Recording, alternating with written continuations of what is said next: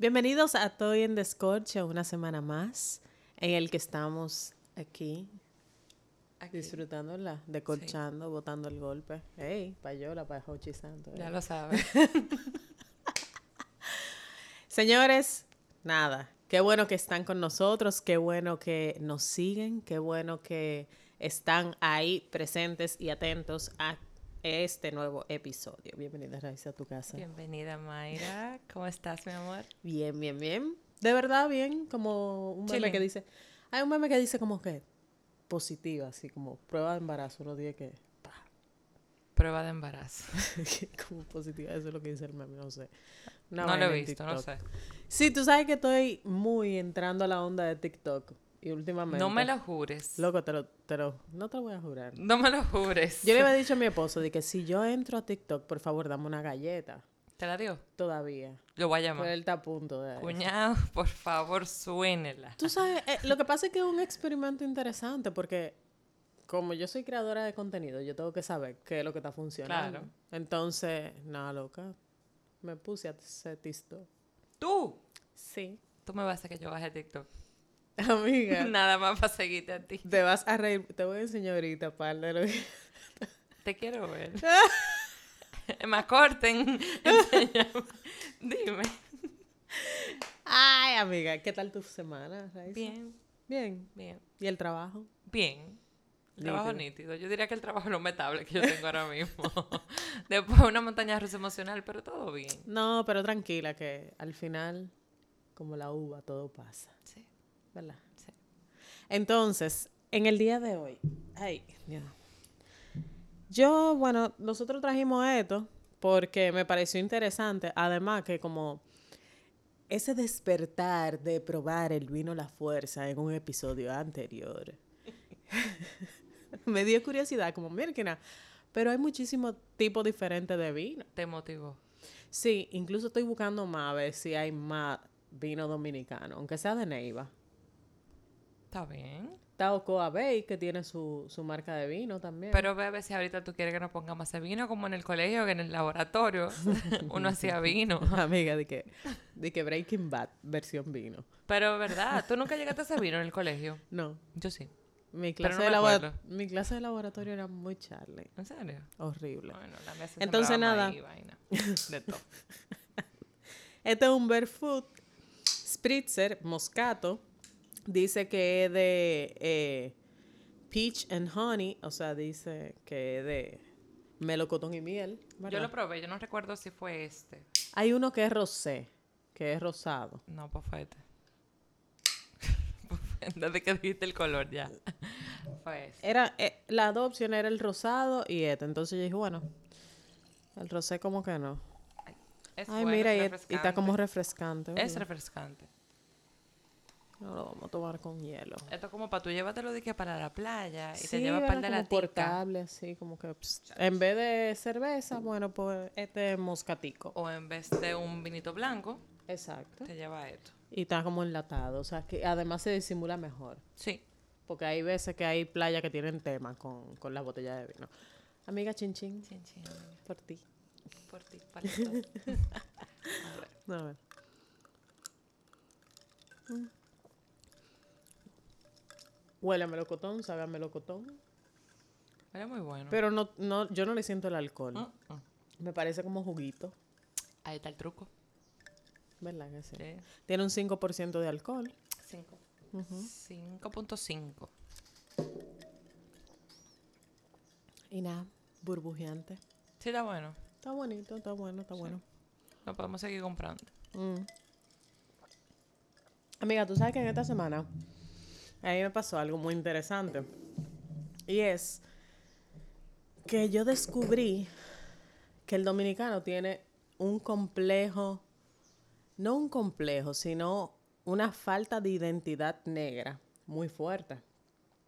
Entonces, nada, en mi proceso, todo empezó Sí, te porque decir, hay una... por el principio. Exacto. Todo empezó porque una estudiante de, de mi esposo eh, le dijo que ella quería hacer un, un trabajo fotográfico sobre la, el racismo en República Dominicana. Y mi esposo se extrañó y le dijo, "Ven acá, ¿y por qué tú quieres hacer un trabajo sobre el racismo? Y ella dijo, bueno, profesor, porque yo soy racista. y él la mira así, por Zoom, ¿verdad? Porque todavía la clase no- La mira así por Zoom y la ve a esta tipa jabá, con el pelo crespo, claro, ¿verdad? Con los ojitos claros. Y él dice, di que mierda, yo tenía una gana de decirle, manita, pero tú eres negra, tú sabías. O sea, que tú seas un chin más blanquita no te quita que tú no, eras ne- no eres negra, ¿me entiendes? Entonces aquí, en República Dominicana, yo siento que esa identidad negra de nosotros nos da vergüenza. O sea, no, nos da vergüenza como admitir que por más blanco que tú te veas, manito, si tu cédula dice que tú eres dominicano, usted es negro. Entonces ahí la gente se escuda como, ay no, lo que pasa es que mi papá o mi abuelo es descendencia española o es descendencia de tal sitio. Entonces, Mierkina, yo dije, Mierkina, pero hay una, hay un complejo fuerte con la negritud, tú sabes. Y nada, debatiéndolo en mi trabajo, eh, muchos empezaron a decir como que no, que eso no es, que eso no es racismo, que eso, eso no es verdad. Y yo digo, bueno, mira, cuando yo me estaba graduando de la universidad, yo quería irme a estudiar fuera, a España. Y mi ilusión de irme a estudiar a España era que cuando yo llegara allá, yo me iba a cortar todo el pelo, a dejármelo crecer natural, para yo, qué sé yo, empoderarme de mi cultura eh, africana, de mi cultura negra. Y después yo pensé, pero ¿por qué yo no lo hice aquí? O sea, ¿por qué yo no me nacía, por qué yo no me sentía segura de que aquí en el país yo po- podría, podía hacer eso? Pero yo entendí que aceptar tu identidad negra es casi una revolución. O sea, tú eres revolucionaria. Tú eres, porque eso eran nada más los evangélicos que se dejaban su cabello así, rizo y, y natural. Sí. Entonces empezó toda una evolución, no una evolución, sino como que mucha gente aceptando su identidad y se empezaron a dejar el, el- el pelo afro.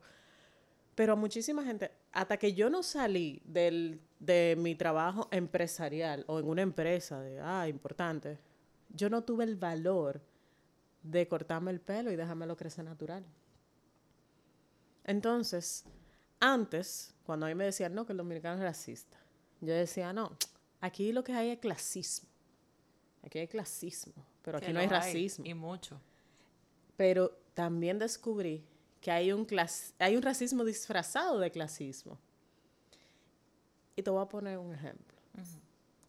Si hay un muchacho que llega en Uber a una discoteca que es negro, eh, hay más posibilidades de que los reboten que si el mismo muchacho blanco llega en Uber a una discoteca aquí en el país. Eso es correcto. Entonces, al final, ¿hay racismo o no hay racismo? ¿Qué tú, qué tú crees? Te voy a poner otro ejemplo. Eh, el country club.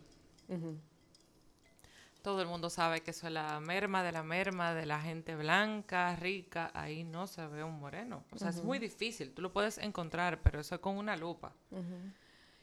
Y conozco un caso eh, que de una persona con mucho dinero, negro, que hizo su cuarto a puro coñazo, intentó ser socio del country.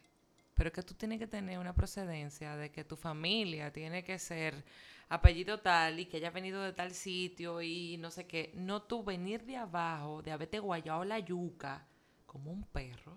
Haber hecho En buen dominicano, haber hecho tu cuarto tú, sin, sin ser un traficante, sino limpio. Y eso, porque te buscan tu background y se hace una junta.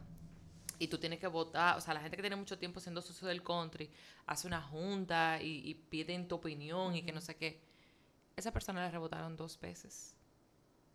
Yo me voy a reservar lo que, dueño de qué es esa persona, pero dos veces. Y tú sabes que cada rebote era un millón de pesos. Wow. Y no te dicen, firma aquí, que te lo vamos a devolver si no te, hay, si te no hay devolvemos". devolución. No. Tú estás loco. O sea, al, Al primer final- millón yo digo, "Psst, Cuídate, va para el diablo.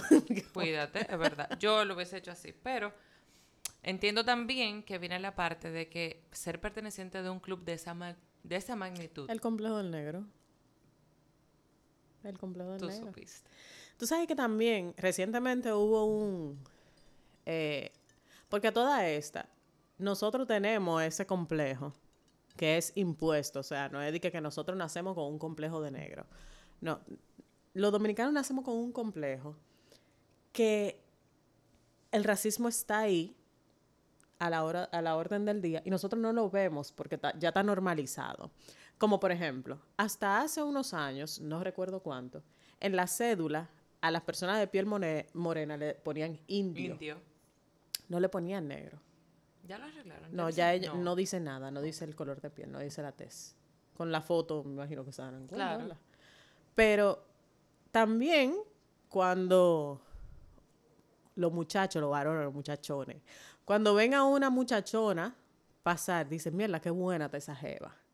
Pero si ven una morena, dicen, qué bella esa morena. Como que ella es la excepción de las reglas de que las morenas son feas, pero esa morena es bella. Sí, pero tan igual y que tú dejas cuando dice, por ejemplo, la rubia. Ah, También tú, me tú me estás encasillando. Sí, sí, sí, sí. sí. cuando, cuando, cuando tú dices de que, mierda, tengo una rubia que normalmente muchos, muchos, muchos negros, pues lo voy a decir así, muchos negros, sienten la necesidad de casarse con una rubia. O sea, de casarse con una. Morbo, o qué? O una, o una mujer de tez más clara. Sí. Yo creo que es para pertenecer a algo, para sentirse al nivel de. Sí, por un nivel quizás de inferioridad. Exacto, porque nosotros entendemos como negros que nosotros somos inferiores. Lo tenemos aquí en, en el subconsciente. Y es tan tal que usted nada más tiene que coger una papeleta. ¿Dónde que está Sánchez? ¿En qué papeleta que está Sánchez? la, Era la, de cinco pesos, ¿no? Yo no sé. Hay una papeleta donde sale uno de los padres de la patria. no, no, Antes, antes estaba Duarte como en el peso, algo así. En el peso. En el peso. Duarte estaba en el peso. En la de los 50. En la de 50. Whatever, no sé. En, la, de, 10 pesos era que estaba Sánchez. Y cuando tú ves cualquier imagen de Sánchez, que es uno de los tres padres de la patria, loco, tú lo ves con rasgos eh, eh, europeos un pana que era casi de, descendiente haitiano. O sea, el pana era un negro ordinario que se fajó igualito que los otros dos padres de la patria. Mayra. Pero lo pone mi amor finito. Mayra, ¿y dónde tú dejas Peña Gómez? Ay, Peña Gómez. Peña Gómez no fue presidente porque era negro. Pero claro, Balaguer odiaba a lo negro. Sí. Y Balaguer era el dueño del país. Sí, sí, sí. Punto. Y yo amaba a Balaguer, digo, Balaguer, a Peña, Gómez. O sea, yo era. Cuando ese hombre se murió, yo lo lloré. Era mi negro. Sí, sí, sí, sí. Eh, era de verdad un, un, líder. Un líder. Y él no fue presidente por eso, porque eh, en este país no iban a permitir que un negro fuera presidente. Y yo no sé si todavía estamos preparados para eso. Por ejemplo, a mí me encanta ver en los países extranjeros, Estados Unidos, se arma una, una guerra, una vaina, pero como quiera tú ves que hay un derecho por el negro, que pelean y luchan. Aquí es que aquí está normalizado, Raiza. Ayer, por ejemplo, yo estaba viendo eh, un post que pusieron en un sitio de un comunicador que dijo algo a modo de chiste sobre un pana que está saliendo con una tipa blanca como la leche, porque la tipa es venezolana, y le dice que mierda, tú estás comiendo carne blanca, la que no hace daño. Ja. Y una comunicadora morena que prácticamente cogió ese clip y explotó y dijo, ¿cómo va a ser posible que tú, siendo un comunicador, enfrente de una cámara, tú digas algo así, que si yo cuánto, a ti no te da vergüenza, bla, bla, bla. Ese post lo pusieron en una página de farándula, pero la cantidad de comentarios que le dijeron a esa tipa, que, que si estaba compleja, que con ella no era el pleito, que esta pití que vino a decir, o sea, porque es así, que esta morena, ¿qué es lo que? ¿Qué es lo que pasa con la morena? Que el negro es lo más complejado, que el prieto es lo más complejado. O sea, está mal que ella haya dicho cómo se sintió. No. Había que retregarla. Ah, y entonces había otra gente diciendo, pero él, no dijo nada malo, es verdad, la carne blanca no hace daño. Oh my God. Tú estás, tú viendo, o sea, y ahí es donde yo me deja demostrado que el dominicano no quiere reconocer que él es negro. No, mira, mira, los colores indio, mulato, morenito. yo soy morenito, este tipo morenito. Indiecito. Jabadito. Mira, un, morenito lavadito. Un morenito lavadito. en ningún momento una gente que te diga negro. Exacto, ¿no? Y si te dicen negro, tú te ofendes. Tú dices, me dijiste negra. Mi amor, yo soy indiecita clara. Sí. Sí, es verdad. O blanco tostado. El blanco tostado. Yo soy blanco tostado, mi amor. O sea, de verdad, aquí hay como que... ¿Y cuál es el problema, loco? O sea, ¿cuál es el problema con que tú tengas descendencia negra, loco? Nosotros, los negros tienen su sazón, los y negros son tienen su- vainas mías, o me lo inventé, me lo soñé, no sé si existió una época, pero que hay empresas que, por ejemplo, que hasta por tu tipo de, de test se limitan a Sí. contratarte. Sí, y no a contratarte, a dejarte subir. Si hay algo que yo aprendí en, el, en mi tiempo de, trabajando como gerente de marketing, es que todas las directoras de marketing de las empresas grandes del país son todas rubias, blancas, pelo lacio. Oh. Claro, porque ese es el estándar de belleza. Entonces esa es la cara de la empresa, ¿ves? Porque a ella, la- a la directora de marketing, hay que mandar a los medios, es que tiene contacto con otros clientes o suplidores en cuanto a marketing. Entonces, si la cara de la empresa es una mujer blanca, rubia, ojo claro, alta, ¿verdad? Casi modelo, porque, porque de verdad es así, es como, tú sabes, un, un- un molde. Y yo a veces me sentía mal. Claro. Yo a veces decía, Mierkina, ¿cómo, ¿cómo va a ser que mi posibilidad de crecer se vea como limitada a porque yo soy negra o a mi color de piel? Si yo mismo, yo misma tengo la capacidad de fulana, de fulana. Ah, porque entonces también el negro es bruto. Según mucha gente. ¿ves? Entonces, Te voy a poner un ejemplo cercano. Eh, mi familia. Yo tengo hermanos que son morenos. Para entonces no utilizar el moreno, o sea, negro. Y eh, hay bullying, o sea, cuando yo digo, no, esa es mi hermana, o ese es mi hermano, o sea, la gente se queda como, ay, pero a este mínimo lo hicieron de noche, te hicieron de día. O sea, esos son comentarios Sí, que racistas. no van y eso es racista, ¿entiendes? O si no, ah, pero tu mamá tuvo que ser muy blanca para tu haber salido así. o rubia también, o sea, como que siempre hay un, un prototipo, te encasillan. No, Sí. es, no hay una gente que no haga un comentario negativo, pero ando chistoso. Cuando tú miras al otro y tú dices, pero ¿y ¿qué es lo que tú me estás hablando a mí de un comentario así? Cuando mírate tú. Exacto. Pero es más fácil tú criticar al otro, hacer el comentario racista para el otro y joder al otro. Lo que pasa es que también ese tipo de comentarios te dan cierto... Como nosotros tenemos el complejo de negro muy interiorizado, eh, esos comentarios te hacen sentir superior ante alguien Claro. o ante algo. Porque nosotros siempre queremos sentirnos como superiores, como que merecemos estar en un lugar más alto que los otros. Entonces, coño, ¿es un chiste? Sí. ¿Da risa? Sí. ¿Está mal? Sí, Sí. está mal. ¿Que es racista el chiste? Es racista. Y tú no te puedes sentir mal porque yo te lo diga. Porque si yo me río, ¡ah, ja, ja, ja! loco, qué racista tuvo ese chiste. No, loca, o sea, tú, tú sí estás sensible. Tú- tú- todo el mundo se lo cogía mal, relajar. que si yo cuándo. Con uno no puedes relajar, pero loco, si está mal, está mal. Yo, por ejemplo, cuando estábamos, y no es nada más con lo negro, con cualquier cosa, o sea, con cualquier persona que sea diferente, si usted hace un chiste denigrante, está mal. Usted está deshumanizando a la persona. Yo, por ejemplo, que trabajé en Got Talent, había un comediante que hizo un chiste chino, de los chinos, ¿verdad? Y yo me acuerdo, todo el mundo cuando estaba en la grabación se rió, pero el maldito chiste no salió al aire, porque era fucking racista. No salió nunca al aire. ¿Me entiendes? O sea, era tan sencillo como que hubo una reunión, todo el mundo se sentó y dijo, dije, señores, nosotros no podemos sacar este chiste. Porque este chiste es racista. No es lo mismo, por ejemplo, nosotros también teníamos un comediante que era haitiano y él hacía chistes de lo haitiano. No es lo mismo, él se está burlando del mismo. Del mismo.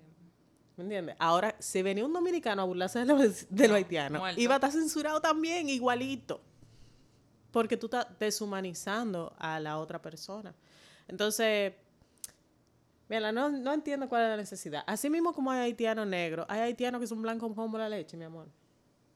Y bueno, mozo. Y bueno, mozo. Y tú puedes estar de que comiéndotela, de que haciéndote un chiste de haitiano. Y te un tipo ahí más blanco, mi amor, pelirrojo, con pecas y todo, que diga, loco, yo soy haitiano.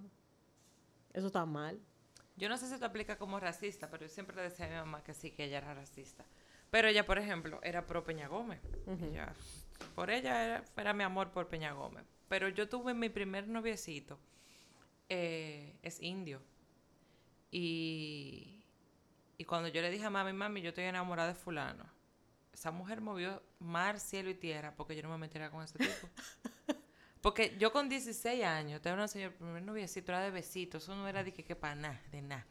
Y, y ya ella se imaginaba que si el hijo de nosotros, ¿de qué color iba a salir? Que si yo iba a tener que hacer moñito. No, se lo digo así honestamente. O sea, mira cómo tú te ríes, pero yo lo digo y yo misma me siento mal. Porque yo no, yo sería incapaz de hacer un comentario, por ejemplo, a una gente así. Sí. ¿Tú me entiendes? Porque yo, uno se ríe, lo puede coger a chercha. Pero está mal. Pero está mal. Está mal. ¿Entiendes? Entonces, Sí, sí, sí. eh, no haga un comentario que pueda ofender al otro. Sí, pero tú sabes que eso no es culpa de nosotros. Incluso en TikTok. No, yo voy a llamar Yo publiqué un video, espérate, yo publiqué un video en TikTok diciendo eso, o sea, mi opinión de que el dominicano tiene muchísimas cualidades, pero que el dominicano es racista, aunque lo quiera, aunque no lo quiera asumir. El dominicano es muy racista. Eh, lo que pasa es que no es nuestra culpa, es un racismo que nosotros ya tenemos como normalizado y tenemos en Adquirido interno. Exacto, tenemos interno, lo tenemos como parte de, de nuestra cultura, como parte eh, nuestra familia. O sea, como que lo dicen, lo dicen, lo dicen. Y nosotros lo tenemos como normalizado, como que algo bien, pero es bueno que nosotros, las personas que ya aquí, amigo, que usted tiene internet y que está buscando cosas en YouTube y que puede hacer búsquedas en YouTube, bueno, pues nos eduquemos, que cojamos este tipo de plataformas y este tipo de, de ventajas eh, como el internet que tenemos, que toda la información está ahí, y nos eduquemos un poquito, porque que nosotros hagamos un chiste y que la gente se ría no quiere decir que esté bien y que ese pensamiento esté bien. Pero quizás somos nosotros mismos los que los jodemos, porque si no nos reímos, se dan cuenta de que no nos gustó el chiste. No, entonces si un negro dice, loco, eso es racista, loco. Ahí viene tú de sensible, ¿me entiendes? Entonces hay veces que uno, hay veces que uno se echa para atrás. O sea, nosotros de verdad hemos tratado de minimizar ese tipo de impacto. Yo era una persona que yo no me sentía aludida. O sea, si tú me dices negra, yo no lo siento como un insulto. Todo lo contrario, mi papá me dice negra, mi negrita, mi morenita, mi qué sé yo qué.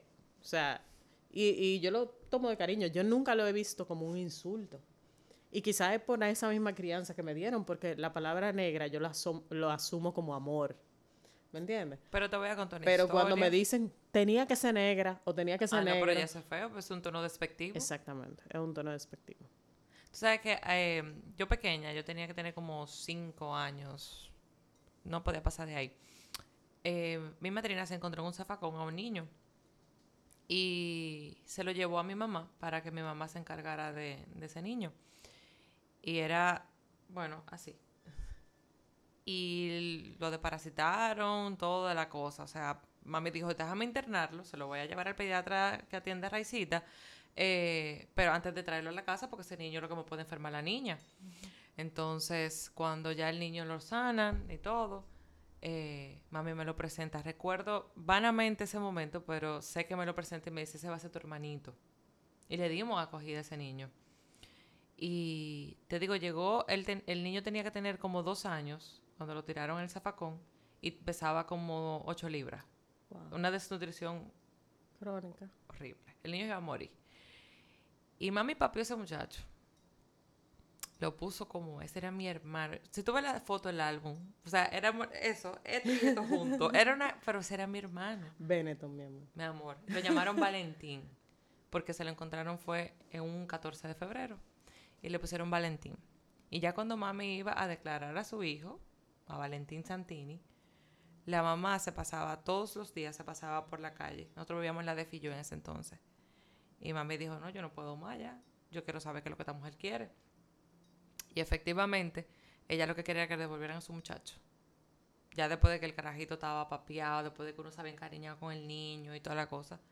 Pero fue lo que me dijo la mamá, yo tengo que entregarle a su muchacho. Esta mujer me demanda y salgo yo jodida. Y le entregó a su muchacho. De eso sí me recuerdo perfectamente. De cuando lo fueron a buscar, los gritos que di. Pero la moraleja del asunto, ese niño era de ese color. Mi mamá le dio al ojo, o sea, lo iba a, a a- poner como que era su hijo. Y yo lo veía como mi hermano, vieja. Yo lo que quería era un hermanito. Y yo veía a este muchachito tan chiquitico y tan bonito y gordito y, y- y morenito. Y ese era mi peluchito. Mm. Y para que tú veas, entonces yo no entiendo por qué la jeva no me dejaba tener amor con un indio. Vaina de los padres que yo no entiendo. Sí, es un asunto de crianza, amiga. ¿Alguna vez tú se has sentido como beneficiada de ser blanquita y rubita? Ay, sí. O sea, el, white privilege, como se le dice. Eso es cierto. Oh, mi amor, pero a ti te abren la puerta. Abren la puerta. Ah, que, que pase, que pase. Esa, mujer, mira esa mujer. Dicen que el blanco es una profesión. Sí. El nada más el hecho de tú ser blanquito y vainita y tú ser rubito, ya eso te abre puertas, increíblemente. En todos los lados. Lo veo, por ejemplo, en mi trabajo. Eh, que tienen como esa cosa, no, porque esa es la popi, esa es, la, esa es la, como la finita de aquí, esa es la diferente.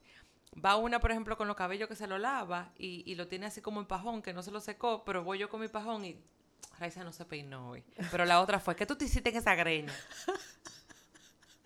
Entre ellos mismos, o sea, hay como, tú dices, pero coño, volvemos con el relajo. Sí, sí, sí. Pero hay relajos.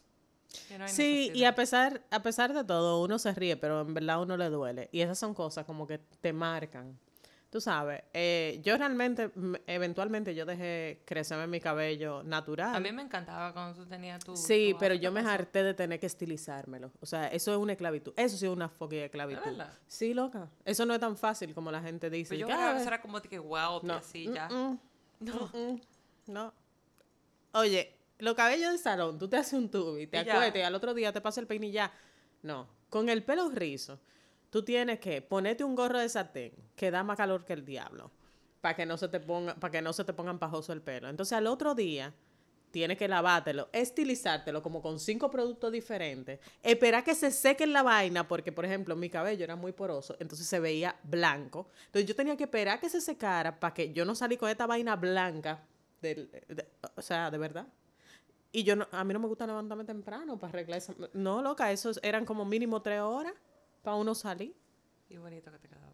Sí, a mí me quedaba. Yo eventualmente voy a volver, pero ya para pa mantenérmelo bajito. Okay. Porque a mí, el corte que yo me di que era bajito, a mí me encantaba. Pero también es una esclavitud porque uno tiene que ir semanal al, al barbero a bajarse. El diablo. El que quiere moño bonito aguanta Exactamente. Entonces, no es verdad que yo voy a tener que mi pelo eh, natural para dejármelo al descuido. Eh, el pelo natural se cuida mucho más que el pelo procesado. Mucho más tú tienes que cuidártelo. Porque se nota mucho si estás reseco. Entonces. Pero el caso es que hasta que yo no decidí estar en el mundo como del arte, que, me que hasta cierto punto el mundo del arte es más inclusivo. Es con muy open. Sí, es muy open. Es más inclusivo con, un reguero de, de, gente, con, eh, eh, con las modas, eh, a, nadie le importa un coño cómo tú te veas. Entre más hippie tú eres, mejor. Mejor, o sea, a todo el mundo lo que le gusta en el mundo del arte como tu autenticidad. Mientras más auténtico tú eres, mejor, mejor tú vas a caer. Lo que no soporta en el mundo del arte es como la gente como doble cara, chimosa, eso no, eso casi no, no se ve. Ay, pero de verdad como que es off si tú eres de ese, de ese tipo. Y hasta que yo no entré al mundo del arte, o cuando ya decidí trabajar nada más en arte, ahí fue que yo me di cuenta que yo podía tener libertad. Y ahí fue que yo confirmé que yo pertenecía a ese mundo. Porque yo no me siento cómoda estando en un sitio donde yo siento que me están juzgando todo el tiempo. ¿Tú te sentiste así alguna vez? Sí. O sea, donde yo trabajaba muchísimas, o sea, muchísimas veces, tú tenías que mantener un estilo, ir al salón, que no te lo pagaban, por cierto. Que muchas empresas las piden uñas, eso, que exacto, que, tú te, que tú te veas con las uñas arregladas, que maquillada. Ay, si tú ibas sin un chin de maquillaje a una empresa de esas, ¿me entiendes? Entonces, no hay necesidad. Si al final lo que importa es lo que tú tienes aquí, ¿qué coño importa cómo tú te veas? Lo que pasa es que dicen que la apariencia es lo que vende. Sí, claro, si tú eres un vendedor. Pero si tú estás en una fucking oficina, trancada atrás de una computadora, importa a la gente cómo yo me vea. ¿Me entiendes? Si yo lo que estoy haciendo es siendo creativa, en ese caso. Pero servicio al cliente y ventas, bueno, y incluso se le paga un bonus adicional. En muchas empresas se le paga un bonus adicional de salón. Mira, en mi caso, a mí me toca con, la, con las chicas mías, cuando yo entré a, trabajar a esa empresa, como yo soy supervisora de servicio al cliente, eh, lo primero que me decían era, tú tienes que velar porque tus chicas siempre vengan arregladas los lunes. Nada de cabello ni mojado, ni amarrado, sus uñas arregladas, maquilladas, que no sé qué. Y yo fui la primera que empecé ahí, me dio la gana de un lunes con mi cabello mojado. Ay, yo soy rebelde, amiguita. Y yo me fui con mi cabello mojado y se me fueron secando. Y cuando a mí se me seca el pelo, no como está ahora que está de salón, se me hace un. me pare con Lion King. Y así yo me quedo tranquila y feliz. Pues de ahí en adelante, a mí me dijeron que porque yo fui así. Y yo le dije, porque me dio la gana. Porque no entiendo cuál es el problema de que yo tenga que ir al salón obligatoriamente cuando mi cabeza está limpia, cuando yo estoy bien. Paso ahí. De ahí en adelante, como se supone que yo era la supervisora, las chicas empezaron a verme y yo empecé a decirle, yo lo único que le voy a pedir es que si, si estamos cobradas, vengan arregladas el otro día. O sea, si pagaron un viernes, usted no tiene excusa de porque usted no vino arreglada el lunes. Después, hagan el resto del mes lo que ustedes quieran. Vengan con ellos amarrados, vengan como ustedes quieran, pero recuérdense que son la cara de la empresa porque estamos en servicio es una responsabilidad, claro. Punto. Pero después esa presión, bueno, a él lo votaron. Al que, al que estaba jodiendo con toda esa presión, a él lo votaron. Pero sí le decía, traten de mantenerse, de verse bien. Ahora ayuda mucho la mascarilla, porque ahora tú te pintas las cejas y los ojos y ya tú di que te maquillaste. Sí. Porque eso es lo único que se ve. Claro. Después ni la boca, ni el colorete, ni nada de eso, ya son un estrés menos. Y ellas usan guantes, tampoco tienen que estar haciendo con las uñas. ¿Tú me entiendes? Pero sí, le digo, traten de. Por lo menos los días de cobro. Pero no es obligado. No quiero cosas, pero no es obligado. No como me lo pusieron a mí. Como que, y la manda para su casa, o la manda para el salón, o que no sé qué. Y yo, what the fuck, ¿y esto? ¿En qué época que estamos? Sí, sí, sí. Pero nada, amigos, si usted se siente identificado eh, con este tema que nosotros eh, hemos puesto hoy, déjenos saber su parecer, déjenos saber si, si está de acuerdo, si de verdad usted siente que en verdad ay no, ustedes están exagerando. El dominicano sí tiene su vainita clasista, si es un pobre que se ve pobre, va. Usted no deja saber, esto es un país libre. Y nosotros no nos vamos a quillar, ni la vamos a vetar, ni la vamos a censurar por eso, porque usted tiene su mente y usted puede pensar lo que usted quiera. Ahora, nosotros estamos dando nuestra opinión. Sí, claro. Y yo estoy hablando en base a experiencia propia. O sea, no es de que me han dicho, ni que yo qué, no. Estoy hablando como dominicana negra nacida aquí. ¿Ok? Entonces, y qué bueno que eres tú que lo dices así, porque si soy yo hablando de un negro, también la que va a tener problema era yo. de racista. Racista. ¿Qué racista? ¿O qué tú vas a saber esa blanca? ¿Qué vas a saber de racismo? Exactamente, pero tú ¿Qué vas a saber cómo tratan a los negros aquí en este país? blanquita, que lo más seguro es así que la tratan. Exacto. ¿Qué vas a saber esta blanquita? sí, porque hay de todo en el mundo del Señor. O sea, como que... Como que Raiza no tiene amigas que puedan compartir una experiencia. O sea, hermano give a chance. Entonces, eh, recuerden nuestras redes sociales. Eh, arroba Toy en de Coche en Instagram, arroba Toy en de Coche en YouTube. Y recuerden que también estamos en Spotify, Apple Podcasts, Google Podcasts o en cualquier plataforma de podcast favorita. Y ahí estamos nosotras para darle calorcito y nada, ponerle su semana picantosita ahí para que vean que no todos los temas son ni de hombre, ni de humo, ni de nada. Hay temas sociales también. Sí, hay temas sociales y hay de todo en esta vida. Nosotros nada más no hablamos de hombres cuando nos juntamos. No, no. Hablamos de todo, de sexo. Exacto. Pero como el 90% hablamos de los hombres y el otro día de otras cosas. Claro, pues para eso somos amigas, amigas, para uno hablar de lo que sea. Feliz semana, chicos. Gracias por la sintonía. Nos vemos luego.